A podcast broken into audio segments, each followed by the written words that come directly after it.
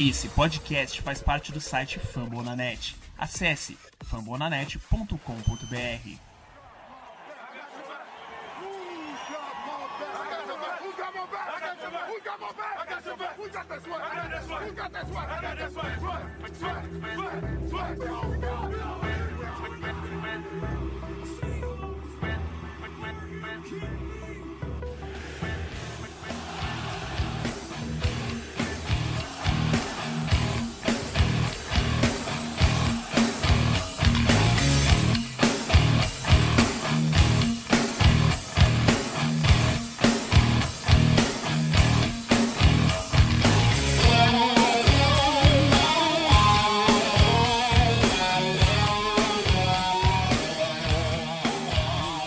Fala galera do Pro Circus Brasil, estamos de volta para mais um podcast depois de uma semana aí de ausência por problemas operacionais, mas estamos aqui para gravar esse especialíssimo podcast de playoffs. Estamos lá, chegamos no lugar que deveríamos e também estamos no topo da NFC West. Vamos falar tudo isso aqui hoje sobre esse fim de semana incrível e dar os nossos pitacos aí.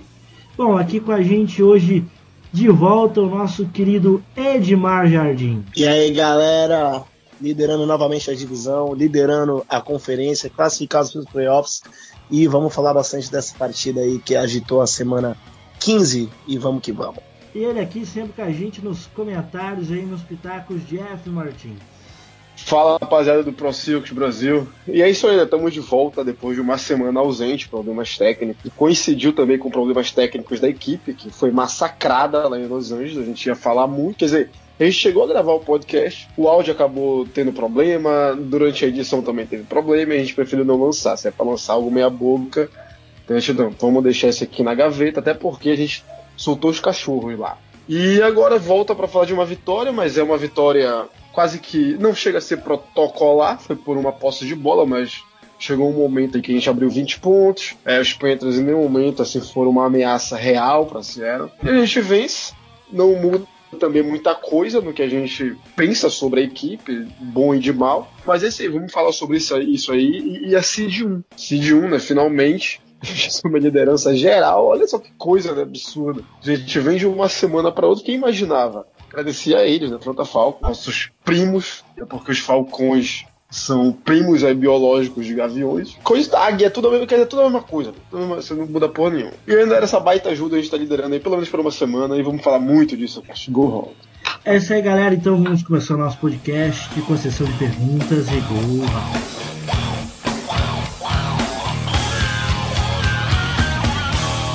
Bom, nossa primeira pergunta aqui hoje, nosso querido Edmar e nosso querido Jeff, é do nosso amigo Roberto Nakamura, ele que está lá no Japão, manda aqui pra gente. Olá galera do Pro Circus, de, é, depois dessa vitória é, que foi obrigatória, onde vocês enxergam esse time chegando, já que não podemos contar com a comissão técnica para fazer coisas surpreendentes contra os nossos adversários? E essa também é a pergunta lá do NBA Tretas News no Twitter. E aí, vou começar pelo Edmar. Edmar, onde você enxerga esse Seahawks chegando depois de ser bem, bem inconstante e um número interessante? Esse Seahawks é o segundo time na história da NFL apenas a ganhar 10 jogos por uma posse de diferença. Exatamente, muita inconstância, né? É... Só que assim, eu vou tentar ser bem sucinto na minha resposta, bem direto. É... Cara, eu acredito que pode chegar em qualquer lugar, pode tanto decepcionar e perder no primeiro round de playoff, seja qual for, seja no wild card, seja no divisional, como pode chegar no Super Bowl, cara, como pode ganhar a conferência. Eu acho que assim, é... tá tudo muito aberto. O equilíbrio na NFC é uma constante já há alguns anos. Mas nesse ano em especial, a gente tem no momento um empate triplo na liderança, né? E a gente está em primeiro na Seed 1 pelos critérios de desempate. Empate triplo porque eu já estou contando com a vitória do Saints, né? Que está jogando nesse momento e está ganhando do Indianapolis Colts. É, não sabemos se vai se manter esse resultado. Mas assim, eu acredito que pode tanto decepcionar como chegar longe em função do equilíbrio. A gente sabe, a gente que acaba prestando mais atenção no, no, no Seahawks, a gente sabe os defeitos, sabe as virtudes, consegue também enxergar defeitos e virtudes em outros times E aí o 49ers ganha do Saints fora, vai ontem em casa e toma uma paulada do Atlanta, que a gente já ganhou fora, e que também ganhou do Saints na casa do Saints, que bateu na gente na nossa casa. Então, tipo assim, é, tá tudo muito aberto. E eu acredito que pode dar tanto muito bom como muito ruim. Então é barbas de molho, assistir e torcer. É, exatamente, exatamente. É, faço minhas as palavras do Edgar, do, do Edmar. É, acho que tem um equilíbrio, tem um, tem um grande equilíbrio na, na, na, na NFC nesse momento. Acho que tem, daqui a algumas horas, provavelmente o Saints vai estar 11 e 3 vai ter um empate triplo. Não vai tirar nossa seed 1 por conta desse empate triplo, inclusive. Então, até uma dica para vocês, torcedores torçam também a favor dos Green Bay Packers. Precisam ganhar um jogo é, nessas próximas duas semanas que a gente para manter esse empate triplo. Mas é, é, complicado. Acho que assim, a gente tem, tem tudo para chegar em Super Bowl, mas também tem tudo para perder em rodada de wild card. A gente tem o nosso time, assim como eu, eu vejo, eu vejo nessa, nessa conferência, talvez o time mais confiável no momento. No momento, olha, após semana é, 15. Provavelmente o provavelmente os Saints. Porque assim, o 49ers vem é, é, balançando demais. Perdeu a segunda partida é, dentro de casa nas últimas quatro semanas pra gente ir pra, pro Atlanta Falcons, apesar de ter melhorado bastante, ter uma defesa com bons nomes, que tem melhorado, Matt Ryan, Julio Jones, que é uma conexão que é das melhores da liga, você não pode perder pro Atlanta Falcons jogando em casa. Quando você tá 11-2, pronto pra ir é, 12-2, você não pode perder. Mas perde, então mostra uma inconstância, uma desestabilidade. Então tem essa. É, acho que o lugar comum da NFC é esse. Várias equipes podem chegar lá Tá? Acho que o, a questão da, da, do jogo em casa ou fora de casa pode decidir. O time que for em Dallas vai ter problemas em Dallas, eu tenho certeza absoluta disso. É, é diferente, por exemplo, se o time que. E, e ainda tem mais essa, né? Pô, a rodada de wildcard ela, ela vai ser batalha para todo mundo, tá? Então é, é muita concorrência. Nesse momento, estão os seis times que estão na, na, nos playoffs é Sierra, Green Bay, Minnesota, é, é Saints, 49ers e Dallas. É, é, muito talento junto. Tem aquele jogo ali que, que, eu, que, cada um quer, pô, eu quero esse aqui. Não, ninguém quer jogo algum. Então todo mundo pode chegar. Eu acho que a gente tem contra é, pesa contra a gente mais do que pesa contra Saints, contra Minnesota, contra é, 49ers, pesa também a mesma coisa em Dallas que é a comissão técnica. Aqui a gente tem o Carroll, conhecido, conhecido é, cabeça de pedra, Brian Schottenheim, outro também que faz o seu trabalhinho ali, o Kay. E eles têm lá o Jason Garrett, mas também eles têm mais talento em posições e unidades é, de suma importância. E a gente tem uma linha ofensiva que é muito pedestre ainda, e essas equipes aqui todas são excelentes pessoas no quarterback. Então a gente tem algumas coisas que pesam, mas também tem o fator Russell Wilson, nosso jogo terrestre aqui ainda de certa forma dominante. Mas a gente vem de, de algumas perdas também pontuais. A gente perde hoje o Josh Gordon, que é um cara que pressupunha-se que ia se encontrar em Seattle justamente no playoff, mas agora tá fora. Então é, é isso, acho que todo mundo tá igual, mas alguns estão mais abaixo. Eu não vejo a gente. A gente tá liderando a, a conferência, mas eu não vejo a gente como o melhor time, mas nem pensar. Muito menos como favorito, mas com chance de chegar. Acho que as coisas vão mudar ainda nas próximas duas semanas. Torço pra gente continuar e jogar dois jogos em casa é, nos playoffs, possivelmente. Mas é, todo mundo tem chance. Todo mundo tem chance, e, e, é como eu disse, alguns têm um pouco mais chances do que outros. Alguns têm os pesos contra maiores do que outros, mas é, é muita concorrência. Eu acho que essa temporada também na, na é, agora finalmente tem Baltimore, você tem. Diminuiu um pouco o poder dos Patriots, então ficou tudo muito mais concorrido. É, vai ter Bills e Patriots semana que vem, os dois podem vencer lá na Foxborough. Então essa temporada da NFL como um todo eu vejo ela como uma das mais disputadas dos últimos anos.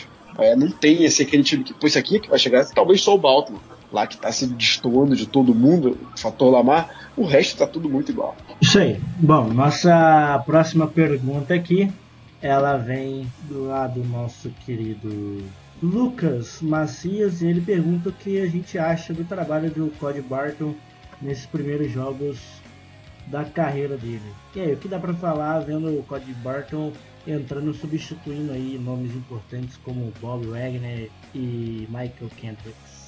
É, ele tem feito atuações é, boas, mas assim, a gente vai sentir, a gente sente falta do Michael Kendricks, sente, o Bob Wagner também teve uma lesão aí de tornozelo ontem, foi confirmado na coletiva de hoje de imprensa do Pete Carroll. É, não aprofundou a gravidade da lesão, mas foi uma lesão de, de tornozelo. Então provavelmente a gente vai ver o Cody Barton jogando mais vezes aí, de repente se entrosando um pouco mais. Vale lembrar também que na rotação o próprio Saken Griffin tá jogando é, alguns snaps, então assim, a gente tem dificuldades de, de, dessa terceira peça aí de linebacker. Em compensação, é, o KJ Wright ontem destruiu, né? Duas interceptações, leituras excelentes, é, jantando o Christian McCaffrey a, lá em cima da, da, da, linha. Então, assim, achei bem legal. O KJ Wright está crescendo muito o nível dele. Porém, tem essa preocupação do Cody Barton que está se adaptando, né? Você, você entra para jogar a temporada é, ali na semana 12, 11, mais ou menos, que, você, que ele começou a, a, a entrar mais, depois do Michael Kennedy se lesionar. Meu, não tem como você apresentar o mesmo nível. Você estava treinando, você estava no squad, você estava jogando snaps ali aleatórios em algumas situações. E assim, eu acredito que ele pode esquentar ainda mais e melhorar as leituras dele. Só que, verdade seja dita, o jogo do KJ Wright cresceu demais nessas últimas duas partidas e, e eu acho que dá para atribuir isso também à nova formação dos linebackers. O que, que você acha, Jeff? Bom, olha, é, é, o Cody Barton, a gente, a gente fala dele desde o período de draft, ele é sabidamente o herdeiro, talvez, aí da, da, da, liderança desse grupo de linebackers do, do Bob Wagner. Assim, o Bob Wagner, ele já não tá mais tão novo, já, já passou das casas dos 30, se não me engano, tá com 30 anos, corrija se estiver errado. E o, o acho que com uns dois, três anos, é, ele é o futuro dessa posição. Ele é um tacleador nato, ele já se mostrava isso lá em Utah. A gente pegou ele pensando nesse é, nesses skills do jogador, um prospecto. E, e, ontem ele mostrou um pouco isso. O Hit ele é um cara que tem velocidade, tem a jovialidade, aquela pressão toda, ele ataca a linha defensiva, ele é bom cobrindo espaço. Eu acho que, que ele não tem ainda a maturidade do Michael Kendricks. Ele está no lugar do Michael Kendricks eu ainda prefiro o titular na vaga, que é o Michael. Mais velocidade, tem mais. tá mais inserido no nosso esquema. O Cole é aquele cara que é um futuro. Acho que falar dele por enquanto é uma coisa assim meio. Vamos com cuidado com o garoto. Acho que ele, a gente está meio que, de certa forma, jogando ele no fogo. Vai lá, nosso time tem problemas. A gente tem essa questão da defesa de base, a gente não sai desse esquema de base 4-3 único, absoluto, duro. Então todo linebacker que se encontra aí que, que entra na, na, nossa equipe ele vai ter problemas com isso. E ontem, por exemplo, o Bob Wagner, em muitos momentos, ele estava de novo correndo atrás de slot, perdendo e sendo superado. Não teve, não foi queimado tanto quanto foi em Los Angeles, mas poderia ser. Bastava uma equipe um pouquinho melhor, um quarterback um pouquinho mais capaz do que o Kyle Allen. Mas enfim, a, o nosso grupo de linebackers ele tem problema. O Cody Barton não é solução, por enquanto não.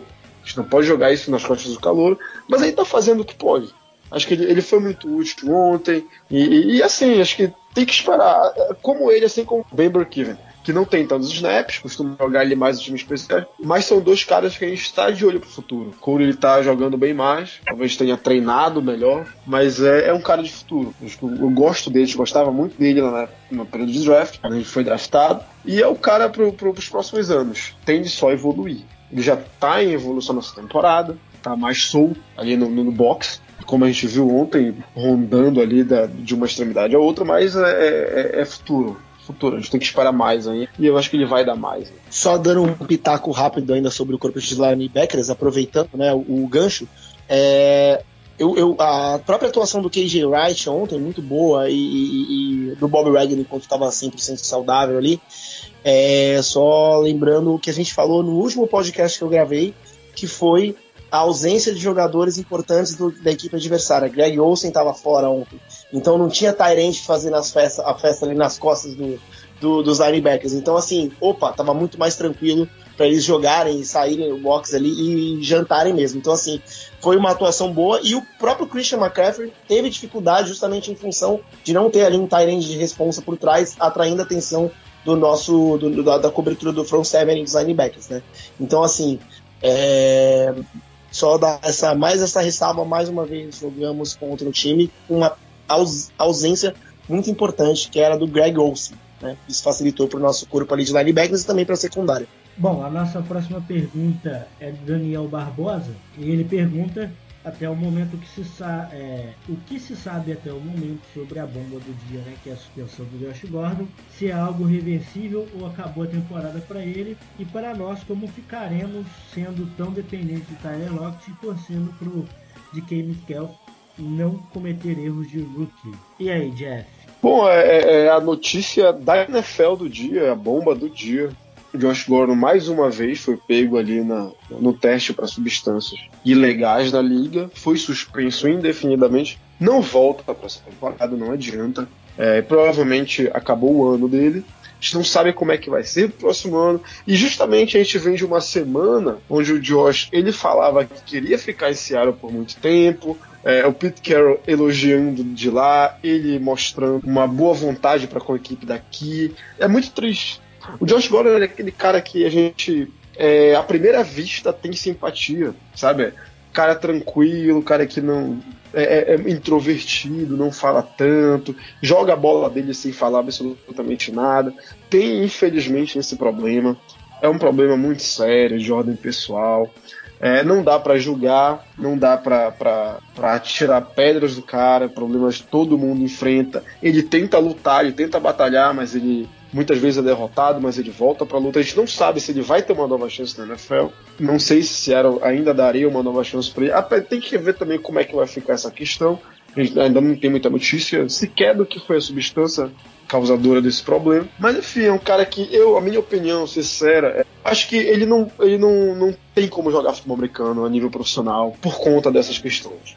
Sabe? Ele não é merdeiro, ele não é de fazer besteira na vida pessoal, não é um cara, não é um psicopata violento, não bate ninguém, como tantos outros da NFL que estão até jogando na liga. A NFL não tem esse rigor que ela tem é, é, com alguns jogadores e algumas certas situações que ela tem com abuso de substância, que nem se sabe ainda qual é. Os caras nem reportam, dão o report direito e completo. Mas é, é um problema. Acho que ele, ele, tem que ser feliz. Ele tem que ser feliz. E se, e se não for no, dentro da liga, jogando, jogando futebol americano, que seja de outra forma. Porque ele, ele não é aquele cara que. Eu não vejo o Josh Gordon fazendo nenhuma merda que não seja, talvez, como já em outros precedentes, forma baseada dele. Então é isso. Acho que no que diz respeito ao nosso corpo de recebedor, a gente perde. Afinal, é, eu falo isso desde quando ele chegou, é provavelmente as melhores mãos que o time tem, é um talento puro. Josh Gordon, se não fosse esse problema, ele seria um dos melhores wide receivers da liga, desde quando ele entrou na liga, ali no início da década. Mas, infelizmente, não foi assim que o destino quis. E a gente perde. O cara ontem teve um jogo até razoavelmente bom, foi só uma recepção, se não me engano. 59 jardas, linda recepção, bola ele, ele consegue, ele, ele tem um, um, movimento de mãos perfeito, coisa de, de wide receiver elite. Ele consegue guardar a bola em milésimos de segundo, indo com o corpo dele batendo no chão. E não solta, não dropa. É, agora o nosso grupo perde um talento, talento absoluto, não era, não ainda não estava muito bem incluído no nosso playbook, mas a gente tem o DK Metcalf que melhora a cada semana, tá? O garoto, ele, ele, o DK, ele tem tudo para ser uma estrela na liga, eu tenho absoluta certeza disso hoje. Ele se esforça, ele é o primeiro a chegar no treino, ele é o último a sair, ele fica horas fazendo treinamento de rotas e recepção, ele, ele, ele, ele tem na mente isso de crescer. Tá? Ele já é o nosso wide receiver 1. Eu acho que o Tyler Lockett perdeu um certo tempo, tá um pouco baleado. É, aparece ali pontualmente, mas hoje o cara de segurança do Russell Wilson é o DK Metcalf. Então eu, eu, vejo ele nos próximos anos crescendo demais. O próprio Tyler Lockett ontem voltou e voltou com tudo. É, excelentes mãos. O cara que. Aquela primeira recepção dele, aquele passe de, de mais de 25 jardas, foi uma bola contestável. E, e, ele é excelente na bola contestável, apesar do tamanho, apesar do porte físico. Então é isso, a gente, tem, a gente tem dois recebedores que são muito profílicos, tem o Jacob Hollister que sempre recebe bolas, ontem ele teve quatro recepções, e uh, perdeu o Rashad Penny, que era um cara também que apareceu no jogo aéreo. É, tem o Malik Turner que, que tá, sempre tá ali pontualmente, sempre a gente vê o nome do Malik Turner no jogo, sempre tá ali, ó, recepção do Malik Turner. Mas é óbvio que com a perda do Josh Gordon a gente perde. É, tem um buraco aí. A gente tem que. que pode ser o Jonas Sua, que a gente estava falando aqui antes do pod começar, colocar ele no slot. Mas isso, isso traz consigo uma outra questão. Se a gente já estava tendo problema de inserir o, o Josh Gordon ali na rotação das recepções, o que chegar vai ser a mesma coisa. Então a gente vai ter que se virar que tem. Repita isso desde sempre. O nosso time não é um time essencialmente aéreo. A gente não lança tantas bolas, não é o ideal lançar tantas bolas e fazer, fazer com que a gente tenha o útil e o, o, mais pragmático possível. É, esse é o nosso plano de jogo. A perda do Josh Gordon ela causa impacto, mas também não é nada de que vá, pô, agora a gente perigando nessa ida para playoff. Não. É, o nosso, a nossa equipe ela, ela passa para um outro lugar antes do grupo aéreo. Então eu acho que a gente continua no mesmo patamar. No mesmo patamar. Pouca coisa piora, tanta coisa vai melhorar nas próximas semanas. Mas é. Eu ficaria preocupado se o DK Metcalf se machucasse. Aí sim eu diria, agora complicou bastante. Mas como não foi o caso, acho que a gente continua no mesmo patamar. É uma perda significativa é, é, é emocionalmente, assim, na parte emocional do torcedor. Mas na parte prática do jogo, não é tanto assim. É, eu vou dar minha pincelada rápida, acho que o Jeff já foi bem, bem profícuo aí, já falou exatamente também o que eu penso. É, sobre o Josh Gordon, uma pena, eu fico muito chateado, eu estava acreditando muito nele dessa vez, mas é aquilo, eu não vou emitir opiniões pessoais aqui, acho que nem, nem vem ao caso, porém a NFL permite cara que bate em mulher, permite cara que é pego com arma no carro, criança, etc, e esses caras estão aí jogando, e o Josh Gordon, seja lá qual foi a substância, a gente não sabe ainda o que foi, mas é, que é um cara super aparentemente tranquilo, né, fora do campo, por conta de substância, o Josh Gordon não pode jogar, mas a galera que bate em mulher pode jogar. Então, assim, não dá para entender muito bem, né? É, e só também pensando sobre a questão do, dos recebedores, não é realmente uma, uma perda é, essencial, né? Até porque ele estava muito pouco inserido perto do potencial que a gente acreditava que tinha né, para essa ataque. É, ainda assim é uma perda, é uma, é uma é, psicologicamente, como já falou, é uma parada chata, né? Que é o cara que tá ali todo dia, agora o cara suspense, pô, que fica aquele climão, né? E é um climão que não é legal numa hora muito importante. Então, assim, fica, fica essa questão, né? Se isso vai influenciar a questão de vestiário, questão de. Né, mais pessoal mesmo da, da galera. Porque questão de recebedores, a gente teve aí o Tyler fazendo um excelente jogo, voltando com tudo, mais 100 jardas novamente. Então parece que a lesão dele tá sendo curada, tá chegando aí num, num ponto em que ele vai poder mostrar o melhor dele, que não tá rolando já há algumas semanas. E o Metcalf, finalmente, uma partida muito consistente, não foi mão de pau, recebeu as bolas importantes, terceira descida, passe curto nele ali de 7, 8 jardas, agarrou, maravilha. É isso que a gente precisa dele. Que ele aprenda a ser esse cara que, que é o cara da bola de segurança, que tá sendo ele. Então o Metcalf aí realmente promete, promete ser. O futuro tá sendo presente e a, junção ali, Lockett, Metcalf e Turner, Moore e todo o pessoal que se insere ali como recebedor 3 vai, vai ser muito importante para esse ataque aéreo seguir sendo importante, porque a gente não pode depender só de jogo corrido, apesar de saber que o jogo corrido ainda é a preferência do nosso ataque. Bom, a nossa última pergunta de hoje então vem lá do André do Boom Brasil, né, que faz parte do nosso grupo aí. Ele perguntou pra gente quem vai assumir essa vaga de recebedor número 3 será o, Dave, é, o Moore ou será algum outro recebedor? É, eu acredito que na rotação a gente vai continuar usando muito o Moore e o Turner, que já apareceram aí, com, inclusive com recepções para touchdown importantes ao longo da temporada. E eu acho que são os dois que estão à frente aí é, na, na, na, corrida por essa para ser utilizado na rotação quando tiver ali os, três recebedores. É, o Ushua seria bastante útil no slot, como a gente já comentou aqui, mas a gente não tem um plano de jogo que usa demais o, o slot receiver, né? Verdade seja dita. A gente tem outro estilo de ataque aéreo e o slot acaba ficando comprometido.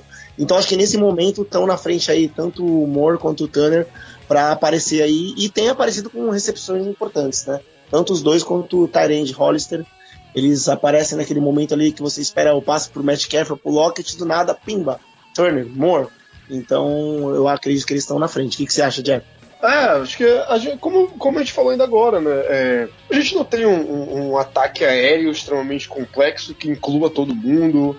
É mais aquela questão: quem é que vai correr rota para chamar atenção? É, já tem aí o Malik Turner que aparece, sempre tá aparecendo, pegando mais bolas, até irrita a gente se aparecer tanto em alguns momentos como por exemplo contra os Rams, que ele dropa ali uma tentativa de quarta descida. O, o próprio Jerome Brown, cara, o Jerome Brown, ele é, ele é um dos. Ele deveria ser o terceiro receiver de série, sabe? Atrás de Tyler Locker, de, de Kim Metcalf, e o terceiro deveria ser o Jerome Brown. É o cara mais experiente, é um cara que corre muito bem rotas, tem ótimas mãos é uma ameaça na red zone. Só que a gente insiste, o Russell Wilson, o Pete Carroll insiste em chamar, em chamar alvos, targets, pro David Moore, muitas vezes.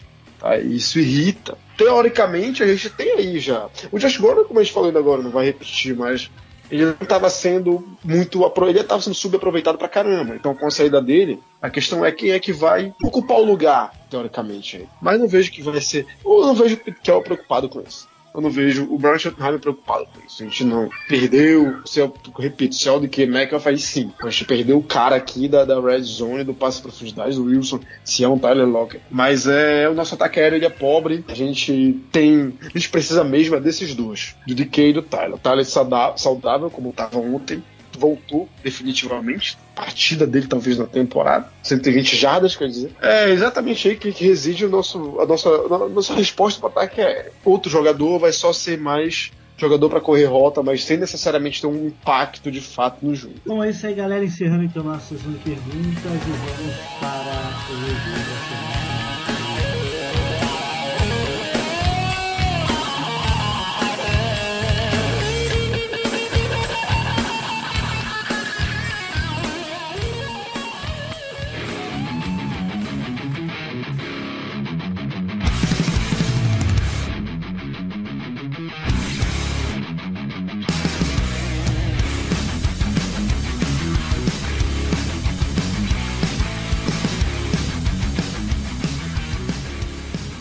Bom, galera, então essa semana Seattle Seahawks jogou com o Carolina Panthers lá na Carolina e conseguiu uma vitória aí em um jogo relativamente tranquilo, que Seattle não foi ameaçado, apesar de ter aí bastante desfalques, como o nosso querido Jadavion Clooney, Shaquille Griffin, é, o próprio Michael Kendricks e outros jogadores aí.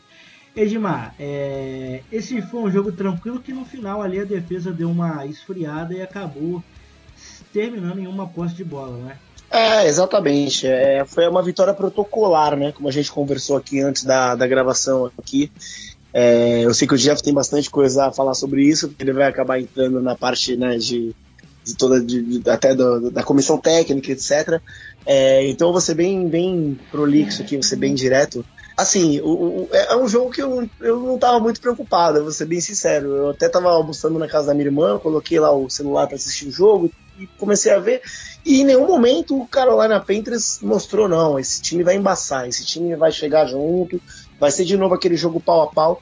Acabou sendo no final, né? Mas meio que o quarto quarto ali foi um, vai, vamos colocar como um pseudo garbage time, né? Foi, a defesa nossa já começou a aliviar, tava 30 a 10 ali no, no último quarto. É, os Panthers acabaram anotando dois touchdowns seguidos, foi para 30 a 24 a vantagem. Mas assim, sem susto, protocolar. Não foi uma vitória é, diferenciada, estelar.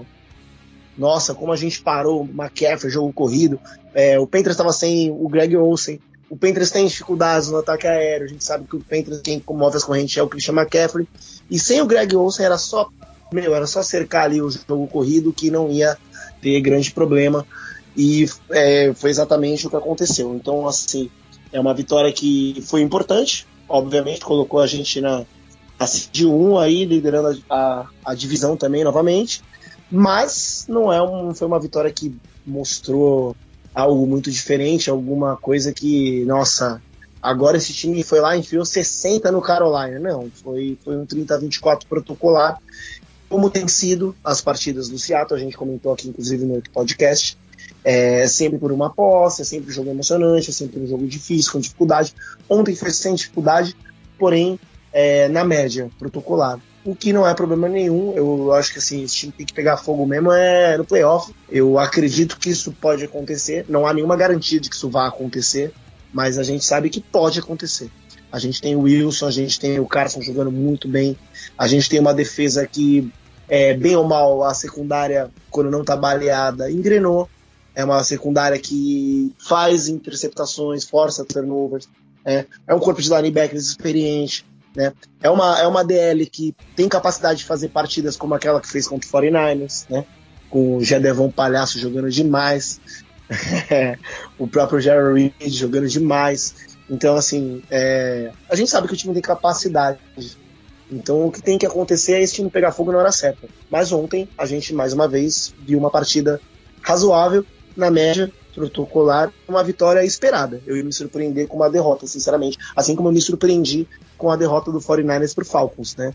Um time que quer ser campeão, que está aí com pretensões desde a primeira rodada, diferente né, de nós, que tivemos dificuldade sempre em todas as rodadas. O, uma, a derrota do 49 sim, me surpreendeu. Não, não botei não tava botando fé que isso fosse acontecer, mas os caras estão deixando a gente sonhar, né? Aquele famoso meme, estão deixando a gente sonhar. Então, vamos para cima, estamos liderando. E da minha parte é isso. É, Jeff com certeza vai complementar com uns argumentos bem legais que eu sei que ele tem. Então, Ed, exatamente. Vamos dar uma complementada com um pouco daquilo. Porque assim, a gente vai vencer o Carolina Panthers. A gente, antes do jogo, o que a gente sabia do que era o Carolina Panthers?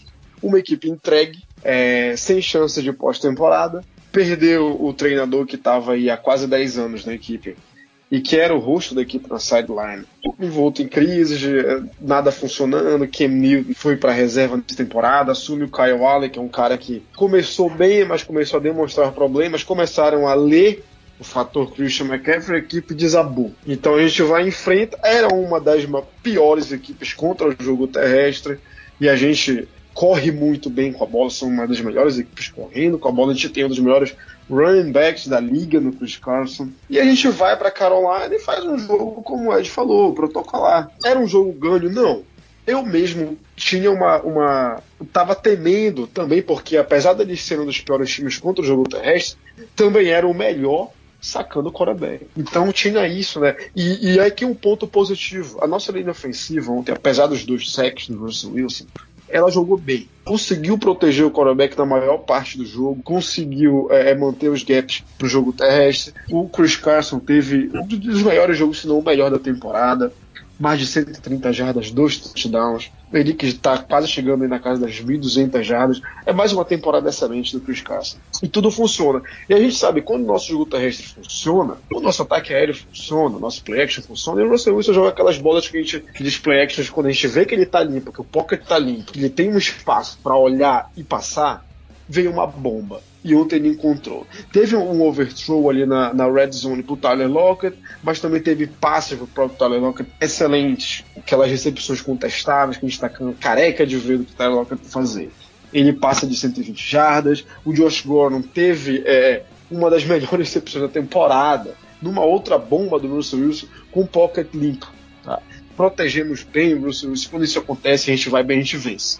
Mas aí é que entra a questão que eu quero tocar a gente vai ter jogos assim em playoffs? Não. A gente não vai encontrar esses jogos aqui. Entra aquela coisa cantada de Seattle, que é até bom até relembrar um pouco do jogo passado que a gente fez o podcast e não lançou contra os Rams. Os Rams não deram esse jogo pra gente, o que foi aconteceu? A gente foi massacrado. Então não é uma vitória contra uma equipe sem pretensões alguma, cujo garbage time começou ali metade do último quarto, quarto, quarto, último quarto da partida, que vai fazer a gente olhar para essa equipe, porra, tudo melhorou. Pior ainda, a gente ganha a seed 1. No final da noite a seed 1 é nossa. Líderes da, da conferência meio que caiu de paraquedas.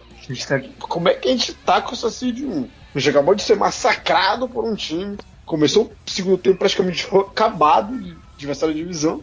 E esse jogo cai aqui de paraquedas. Então, é, é essa a grande questão de Seattle. Esses jogos, onde a gente sabe que a gente vai correr bem e o Bruce Willis vai ter tempo para lançar, esses jogos eles meio que mascaram o nosso grande problema. Que apareceu contra os Rams, aqui não apareceu, mas que eu tenho certeza que ainda vai aparecer. Pode ser contra a Arizona? Pode. A Arizona tem melhorado, o Kyle Allen tem melhorado, Cliff Kingsbury tem, tem melhorado na chamada de jogada.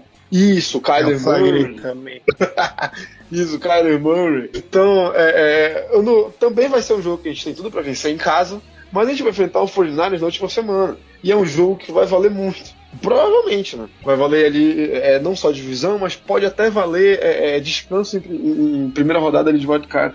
Então, é, até que ponto jogos como o de ontem deixam a nossa comissão na zona de conforto dela? Tá? A, gente, a gente vê jogos assim durante a temporada, é, todo ano a gente vê jogos assim, e vai no outro jogo e, e, e vem uma, uma resposta diferente e a gente não consegue responder na, na, altura. Então é isso, esse jogo, apesar de ter sido uma vitória, vitória a gente gosta de ver uma vitória, mas sinceramente não me empolgou.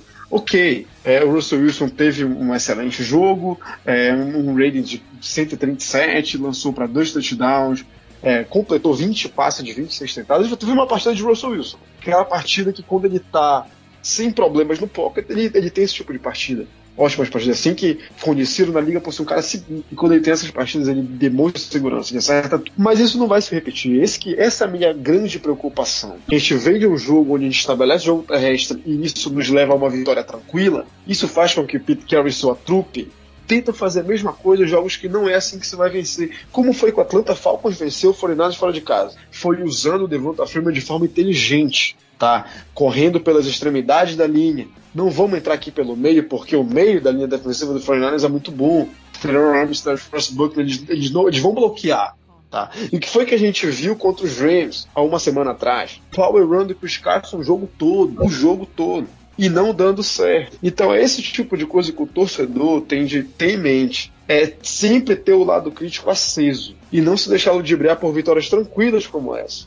Ficou 30 a 10 ali com 6 minutos de jogo restante. E ainda assim a gente cedeu a dois touchdowns pros caras. Não tinha mais tempo, ok, mas ficou só numa posse de bola. Ok, a defesa também tem que se preservar. 100% quando o jogo está acabado. Mas é mais um jogo com uma posse de bola. Então, é, é esse tipo de coisa, sabe? É, a gente não pode se enganar com esse tipo de jogo onde tudo que a gente precisa acontece. É o que a gente fala aqui na, na, nos podcasts. Provavelmente, todas as equipes que estiverem nos playoffs da NFC vão ser equipes que vão nos dar perigo de jogo, justamente explorando a nossa deficiência, que é a linha ofensiva e bloqueando o nosso jogo terrestre deixando o Russell Wilson desconfortável. Melhorar o plano de jogo para isso é essencial. Repito, tanto Falcons venceu os 49ers fora de casa ontem, conexão Julio Jones e Matt Ryan, a linha ofensiva deles não era boa, tá, é tão ruim quanto a nossa, mas eles conseguiram estabelecer um jogo aéreo para depois pensar em passar a bola para o Devonta Freeman.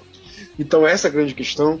Esse é o grande dilema de Seattle. Jogos assim, a gente vence com uma beleza. Tá, a torcida fica feliz, pula, beleza, uma vitória, vai dormir legal, consegue uma vitória aqui, um recorde a mais mas a gente sabe que nossa equipe ainda tem um grande problema. Tá? Foi evidenciado por, por Los Angeles, que foi massacrado por Dallas, em Dallas, como a gente conseguiu perder daquela maneira para aquela equipe. Então tudo isso é um sinal de alerta. Tá? Acho que Seattle é uma, é uma franquia que ela é meio peculiar, porque até quando a gente vence, a gente sabe que a maneira como a gente vence vai ser um problema daqui a duas, três semanas. A gente está careca de, de vivenciar isso. Se o jogo de ontem fosse com o Russell Wilson lançando para 350 jardas, 4 touchdowns, tem uma performance realmente dominante. A gente correndo para 90 jardas terrestres com o Chris Carson, CJ mais 70, enfim, sendo um pouco menos unidimensional, aí sim eu falaria que opa, algo, algo mudou, uma chave mudou aqui. Tá? O 10-3 é, é, conseguiu é, traduzir isso em, em jogabilidade com o time que está 5-9 fora da temporada. Só que geralmente não acontece, isso não acontece com o Ceará. Então isso é aquela coisa que a gente tem sempre que pensar, tem sempre que ter em mente. É, a gente está 11-3, tá na 6-1, repito, a gente está meio que de paraquedas aí. Apesar de estar tá tudo embolado e de todas as equipes terem esses problemas, acho que é como o Ed falou ainda agora também. A gente teve nosso apagão contra os Anjos, teve, mas todo mundo tá tendo. Tá, os próprios 49 perderam, tá, os Saints perderam os mesmos Falcons há umas semanas atrás. Green Bay é, tá tendo problemas para vencer seus jogos e contra equipes bem, é, bem problemáticas. Ganhou com dificuldade o Washington Redskins semana passada e ontem poderia ter, é, ter até é, levado o jogo com uma prorrogação numa jogada de rugby no final contra o Chicago. Então ninguém está se sobressaindo, mas de todos esses, o teto menor que eu vejo é o nosso. Porque a gente não vai ter aquele jogo que, pô, agora a gente vai precisar de um plano de jogo inteligente. A gente vai precisar de variabilidade. A gente vai precisar que o Russell Wilson lance para 400 jardas nesse jogo e coloque no score 35 pontos. A gente sabe lá no fundo que a gente não vai conseguir. Ele pode conseguir. Tem exemplos de jogos de temporada regular onde a gente consegue. Mas é muito difícil, a probabilidade é muito pequena esses jogos a gente vai perder. Então essa, esse é o grande dilema desse série. Será que a gente quer que jogos como esse contra a Carolina seja a tônica do time para sempre, toda a carreira do Russell Wilson? Não. E isso vai cobrar, vai cobrar seu preço em playoff. Os times leem o que os outros times fazem. E o nosso time já é uma canção morta de manjada para a NFL. Essa é a grande questão. Grande, grande ponto negativo do jogo de ontem talvez tenha sido a quantidade de lesões, né? Agravando ainda mais o quadro aí é, que tem se estendido durante a semana. Bom, o Kendall Dix teve uma torção aí no, no tornozelo. Provavelmente vai ficar fora do próximo jogo. E a gente ainda não tem nenhuma novidade. Bom, as notícias do dia, né? Pra gente só trazer aqui tudo o que está acontecendo, para o pessoal saber também, ficar inteirado, é que Josh Gordon suspenso, como nós já falamos um pouco desse assunto aqui. O Jadavion Clooney, segundo Pete Carroll, já está se recuperando aí da, da doença que ele estava aí, que ele não pôde nem viajar com o time. Ele ficou doente. É, o Bob Wagner também teve uma torção no tornozelo e ainda não sabemos muito bem o que vai acontecer com o Bob Wagner na próxima semana. Mas o próprio Bob Wagner disse que estava bem, ele saiu andando, o time mesmo que preservou ele ali. E aí nós temos aí um quadro bem preocupante de lesões Shaquille, Bob Wagner, Kendrick Diggs, a David Clown, Zig Ansah, quantidade de gente machucada aí preocupa. Pra gente então falar já desse próximo jogo contra o Arizona Cardinals, é... no jogo de ontem contra o Carolina Panthers, quando o Bob Wagner saiu, em 54 snaps que o Bob Wagner jogou, eles tiveram 268 é, jardas. Quando o Bob Wagner saiu, eles tiveram 160 em menos de 14. É muito preocupante a ausência do Bob Wagner e desses outros caras aí o próximo jogo. E vamos então falar aí desse jogo Seattle versus Arizona, Arizona Cardinals.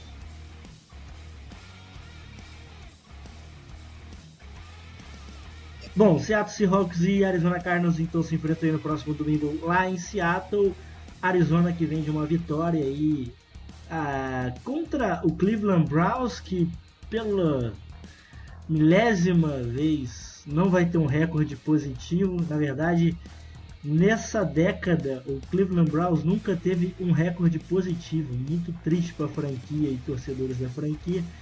Mas nós pegamos um Cardinals aí que vem de uma vitória é, que podemos dizer até que talvez uma vitória maiúscula aí contra o Browns. Ed, o que você vê desse jogo aí, principalmente o Kenyan Drake aí é, acelerando e o David Jones, que Johnson, que era o principal corredor ano passado, tá bem sumido, né? É, bastante sumido. O Kenyan Drake tomou aí praticamente a vaga aí de corredor número um. Eu nem vou considerar essa partida do Cardinals contra o Browns para fazer qualquer tipo de, de análise. Eu vi as highlights. É, cara, o Browns é o Browns, né, velho? É um bagulho que não dá nem pra, não dá nem pra botar no mesmo pote, assim. É, é, é bizarro algumas coisas que acontecem lá. Mas eu vou lembrar do jogo que eu cobri, é, que foi o jogo do Cardinals contra o Rams e que naquele jogo ali o Rams estava em ascensão e a partida seguinte deles era contra a gente. E eu falei, cara, o Rams está jogando muito bem e tal, e se aproveitou de um Cardinals muito frágil jogando em casa. É, assim, eu, o, o que, que, eu espero? Vou ser bem sincero, cara. Eu espero outro jogo pragmático e protocolar, como foi o jogo do Carolina Panthers. É, jogo contra o Cardinals em casa, Cardinals abatido, não tá buscando mais nada no campeonato. Cara, tem que ganhar tem que detonar os caras, tem que atropelar. A defesa dos caras, a secundária, é muito porosa. É, é só marcar o jogo terrestre do Kenyan Drake, como a gente marcou muito bem o Christian McCaffrey, que não arrumou lá grandes coisas, apesar dos touchdowns que ele, que ele anotou. Ele anotou touchdown porque só ele podia anotar touchdown ali. Aquele time do, do Carolina estava realmente também bastante deficitário. E, cara, é, é, é, isso que eu espero. Marcar o Kenyan Drake, marcar o Larry Fitzgerald, que vez que outra por não tomar coisinha, uma graça, mas a conexão do Kyler Murray com ele não é das melhores, não, não tem se entendido muito. É, alguns passes, até ocorrendo alguns drops do, do Fitzgerald. Olha que raridade, drops do Fitzgerald. Pois é, eu vi isso acontecer mais que uma vez na mesma partida, o que é raríssimo. É, eu não coloco muito na conta do Fitzgerald, não. Os passes do Kyler Murray são um pouco. Ainda vai com muita mostarda, né? Vem aquela coisa meio esquisita, porque é um primeiranista que tá indo muito bem, tem muito, muito a crescer, né? Potencial muito grande, mas não quero crer que vai ser uma ameaça da semana 16, com o Seattle na primeira posição, na Seed 1, liderando a divisão, precisando ganhar para levar para o último jogo né, essa vantagem não quero crer que isso vai ser problema, sinceramente. Porque se for, aí a gente tem talvez questões mais amplas a, a serem respondidas do que como vai ser esse jogo, né?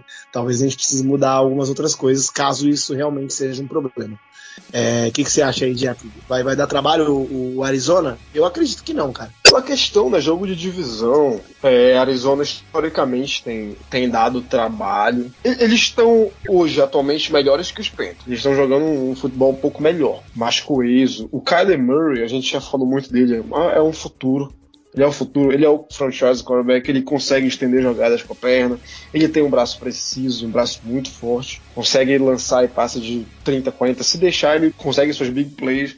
É, o Kenyan Drake corre bem, correu bem contra a equipe de Cleveland. Cleveland é aquela questão também, né? Não tem comando. O Fred Kitchens é um cara que nunca deveria estar ali. A equipe monta, a franquia monta uma equipe de talento, de muito talento, mas não tem um comando técnico para dar suporte e tirar o melhor dessa, dessa galera. Desperderam Myers Garrett e a, assim, meio que tudo foi por água abaixo. Acabou. Aquele problema lá naquele jogo contra, contra Pittsburgh e tal. Mas Arizona eu, é um jogo que tem que ganhar, óbvio. Não, não tem que é, relativizar, passar pano. Ah, pode, trabalho, não, tem que ganhar. Tem que ganhar. O time que está na liderança da conferência pretende é, é, ter, é, almejar com algo maior, tem que ganhar. Tem que chegar lá, a gente vai ganhar e pronto não tem que haver espaço aqui para vacilo. Mas eles estão lá, né? O Chandler Jones é o único que causa impacto, o Terrell Suggs saiu, de cara que também gerava uma certa preocupação. Mas é uma equipe com seus problemas e Seattle, Seattle tem que ganhar. É, é um favoritismo muito grande. Tá, a gente tem problemas de lesão. É, o Bob Wagner, provavelmente ele vai jogar. É, acho que a gente já teve um report que ele vai jogar na semana. É o nosso líder em, em tackles. Enfim, é o líder talvez da defesa. Para citar o que, o que houve ontem, é, o Rashan Green ele assumiu a liderança da, da, da equipe no, no quesito sex 4. coisa, coisa patética. O nosso líder na semana 15 tem 4 sacks. E é o Rashan Green. Então a gente tem toda essa questão, a gente não sabe se o Jadavion Clowney vai jogar, a gente não sabe se o Ziggy vai jogar. Então é aquela coisa. Eu, sinceramente, até pouparia gente. Shaq Griffin, como é que vai estar a sua situação? Não está 100%, beleza, não vai jogar. Vamos correr esse risco. Justamente para o jogo contra os 49ers no, no, lá na próxima, na última semana. Para estar tá todo mundo ali a ponta de bala, porque vai ser o jogo da temporada. Para decidir se vai jogar uma semana depois, se vai jogar só próxima semana, descansando mais uma semana. Então é um jogo que vale, tem que vencer, até porque, também falando do 49ers de novo, 49ers joga contra os Rams em Los Angeles. Então eu não ficaria surpreso se os Rams fossem lá também roubar essa vitória. Até porque é, o 49ers, como a gente já falou aqui, tá sem o Rich Center titular para a temporada, tá sem o Sherman agora para a temporada.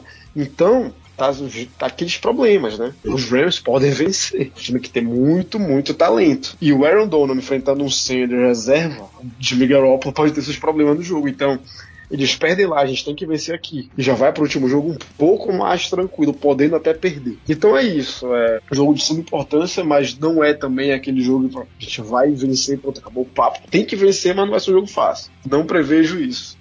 Até porque finalmente a Arizona tem um quarterback. Então é, é, aquela coisa, a gente sempre vai ficar balançando. É um jogo que não é tão fácil, mas é um jogo que tem que vencer. Pode dar espaço pro azar, tem que ir para esse recorde 12-3 tentar fazer um 13-3 na última semana, ou não, dependendo de como vai ser a semana dos 49ers jogando. É a semana de divisão. A gente enfrenta, todo mundo dessa divisão se enfrenta. Então é isso. É, tem os seus desfalques. A gente vai jogar assim. A gente não sabe também como é que tá a questão do, do, do Conor Diggs, que o Rodolfo citou. E ele provavelmente é, não vai jogar mais temporada regular. Até por conta disso, tem uma importância maior o descanso na primeira rodada de playoff procurando tentar voltar num, num hipotético divisional round. Acho que ele perde de 4 a 5 ou 6 semanas. O tipo de contusão que ele teve, geralmente precedente dela é essa. Quanto ao Bob Wagner, provavelmente ele joga. Mas é isso, é um jogo vencível e tem que vencer completamente. Tem que vencer. Bom, acho que não muita coisa mais a acrescentar, além do fato de que eu também acho que Seattle tem que poupar esses principais nomes para chegar inteiro aí na última semana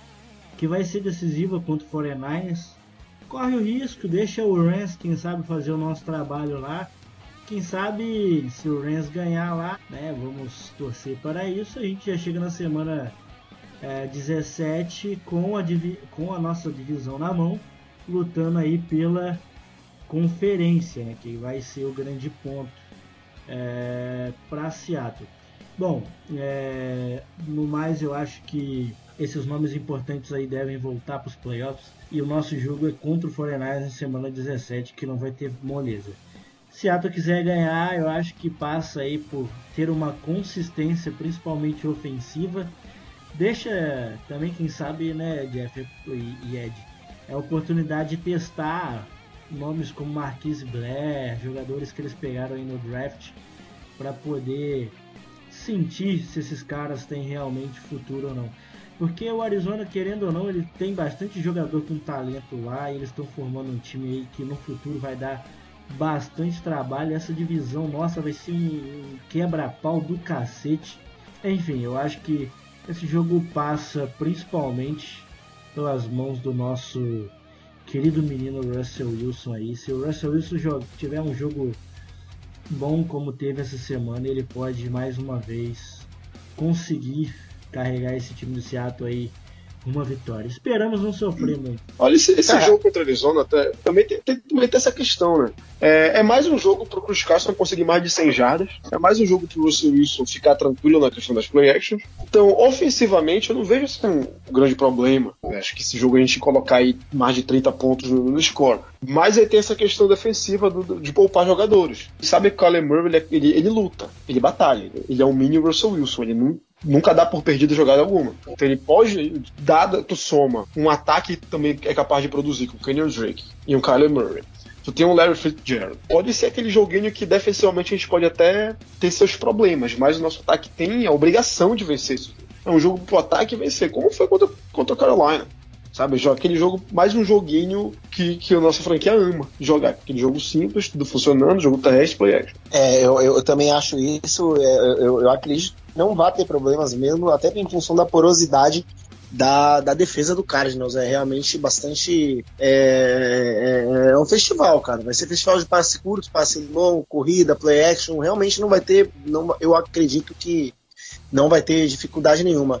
E só destacando também, é, queria colocar aqui para vocês a, a questão da nossa tabela, né? É, olha, olha que beleza poder jogar esse, esse jogo aí de divisão contra o Cardinals, né? Podia ser o contrário. Podia ser 49ers contra o Cardinals e nós contra o Rams, por exemplo, nessa altura da, da tabela, o que seria muito pior pra gente, muito prejudicial, independente de como estivessem os recordes a essa altura, né?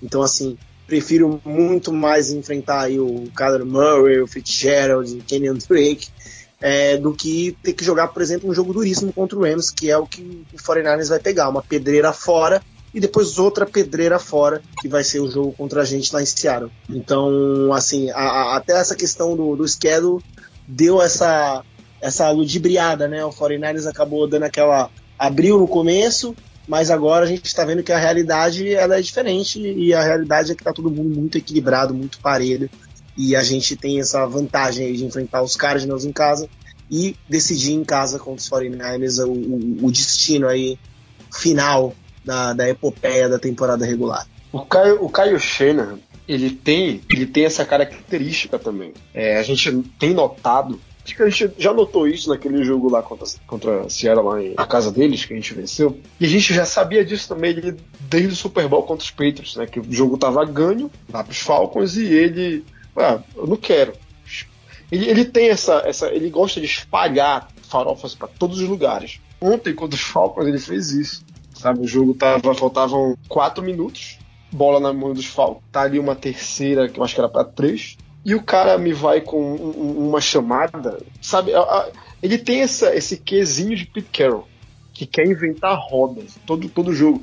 E isso acaba punindo. Então eu vejo que realmente aquele hype que até que eu mesmo tinha em cima do 49 tá caindo. É porque eu vejo, pô, esses caras têm uns problemas técnicos de comando técnico também. Apesar de ser um cara inventivo, ser um. Se a gente for observar o ataque como um todo do 49 um ataque assim, que tá anos luz, por exemplo, mais complexo que o nosso. Mas ele, eles têm essa coisa de poder. Uma hora eles vão cagar. É como se fosse o Jared Goff, assim. Pressiona, ele vai entregar. Pressiona, ele vai entregar. Uma hora o Kyle Shanahan pode entregar. Então é, acho que não é mais aquele monstro que se desenhava no início de temporada. Então é, isso corrobora ainda mais para esse bololô que tá essa conferência incrível, que o que está colocando a gente na liderança é o fato de ter três times empatados. Então tem mais dessa coisa, né? Tem que torcer para uma vitória de Green Bay também nesses dois últimos jogos, que é para ajudar a gente a ficar todos os três empatados também, para não ficar em, em, em, confronto direto com o New Orleans sem.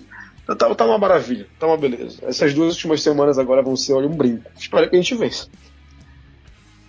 Bom, galera, então é isso aí. Mais um podcast concluído aí. Domingo estaremos juntos aí mais uma vez. Assistir o nosso querido Seahawks aí. Quem sabe garantindo um título. Torcer aí pelo nosso querido amigo Rams. Para que eles deu um chute na bunda do 49ers em algum momento. Ou não, né? Sei lá. Vamos torcer aí para que domingo possa ser mais um dia de uma alegria imensa aí para nossa é, torcida. É isso aí, forte abraço. Não deixe de curtir nossas redes sociais: Instagram, Twitter, Facebook, canal no YouTube. Dá uma verificada lá no Mr. Vasco também, que tem camisa lá. Sorteio aí da nossa rifa. Valeu quem participou da nossa rifa. Vai ser na quinta-feira, 21 horas. Obrigado a todos aí. Forte abraço e Go Hawks. E é isso aí, galera. Valeu por todos que escutaram aí. É sempre um prazer para mim participar aqui do, do podcast do Pro Seahawks Brasil. Valeu, Rod. Valeu, Jeff. Sempre excelente conteúdo, excelente resenha, excelente papo. É um prazer enorme estar aqui com vocês. E vamos torcer para que nessa, nesses, nessas duas semanas aí que faltam, todos os nossos objetivos sejam concluídos e que a gente fique naquela expectativa, né, após a virada do ano para os playoffs em janeiro e quem sabe ir mais longe jogando em fevereiro também. Valeu, galera. Um abraço. Tchau, tchau. Então é isso aí, galera. Mais um podcast aí pra vocês. Tradicional já dessa franquia maravilhosa que a gente ama tanto. E dessa vez, né, uma vitória a gente teve aqueles problemas e ia ter um podcast. A gente não quer fazer podcast de derrota. Então, após essa vitória, a gente vem aqui, fala um pouco desse Sejum, aquele tom crítico, como sempre, da, da, da característica da nossa página. E é isso aí, e endossando o que o Rod falou, agradecer a todo mundo que participou daquela rifa, agradecer a, a, a galera em geral mas especial a galera que participou da rifa. Foi uma baita ajuda, tá? Uma camisa aí maravilhosa da Mr. Varsity, vocês vão poder escolher, a rifa vai rolar. É agora quinta-feira, Rodô? Ao Isso, vivo lá na live no YouTube? Quinta-feira ao vivo lá no nosso canal no YouTube, para não ter dúvidas tudo será explicado antes. Vou mostrar da... os comprovantes, a lista com nomes e tudo mais aí pra galera ficar tranquila. Exatamente. E a, e a, gente vai deixar esse agradecimento a todos vocês que participaram. É, a todos vocês que também é, ouvem nossos podcasts, que leem nossos artigos, que clicam, que curtem, compartilhem as nossas redes sociais. A gente faz isso aqui para vocês e esse feedback é, é excelente, emocionante, faz a gente querer sempre querer produzir, produzir, produzir mais para vocês verem. E sem jamais, sem jamais, isso aqui foi uma coisa especial, é uma coisa extraordinária para a gente melhorar a, a parte técnica de, de vídeos, de podcast também, mas a gente nunca vai fazer disso uma tônica. Sempre que a gente puder estar tá fazendo sorteio, a gente vai fazer. É dessa vez a gente cobrou um pouquinho dessa rifa, um valor simbólico, mas da próxima vez vai ser um sorteio para a galera toda de, que curte a página, que retuita, que faz essas coisas todas. Tá? Isso foi extraordinário e, e, e foi excelente a gente conseguiu é, o, o que almejava assim, questão de dias, vocês foram maravilhosos. Só agradecer, só agradecer, foi, foi emocionante para todo mundo e deu aquela injeção de ânimo que toda a galera que produz, que participa, que escreve, que participa aqui dos podcasts precisa. É muito legal, vocês foram do caralho. E é isso aí, rapaziada. Uma boa semana a todos que no domingo a gente tenha mais uma vitória, que meio que, ratifique a nossa divisão de fato, que a gente vai poder jogar contra o na última semana sem tanta preocupação. E é isso aí, galera. Até lá. Salve a todo mundo aí e Go Rock! Esse podcast faz parte do site Fambonanet. Acesse fambonanet.com.br.